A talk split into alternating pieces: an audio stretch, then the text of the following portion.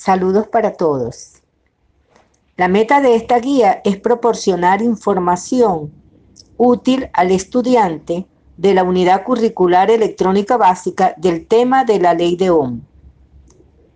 La ley de Ohm establece la relación que existe entre las magnitudes eléctricas en un circuito. La ley de Ohm es el cociente que resulta de dividir la diferencia de potencial que hay entre dos puntos de un circuito entre la intensidad o corriente que pasa por ello. Es una cantidad constante que llamamos resistencia del conductor.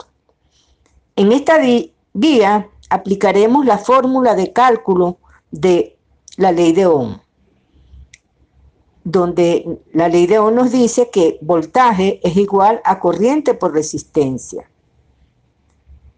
El voltaje es la diferencia de potencial dado en voltios. La intensidad es de corriente es la corriente que pasa por un determinado circuito y viene dada en amperios.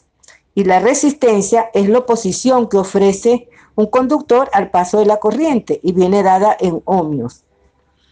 En la ley de Ohm podemos ver todas las relaciones que existen entre el voltaje, la resistencia y la corriente.